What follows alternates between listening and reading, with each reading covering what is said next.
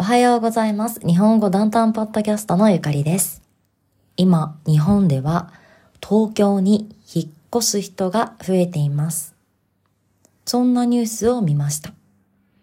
東京に引っ越す人が増えています。東京は人気なんですね。引っ越しをする、生活する場所を変えることです。例えば、この4月から東京へ引っ越しをします。東京の大学に通います。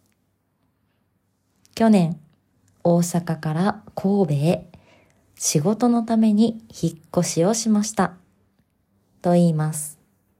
ニュースに戻ります。去年の1年間で東京から引っ越しをした人は、つまり出て行った人は約38万人でした。東京に引っ越してきた人は、つまり入ってきた人は約45万人でした。たくさんの人が動いています。でも、引っ越しをしてきた人の方が多いですね。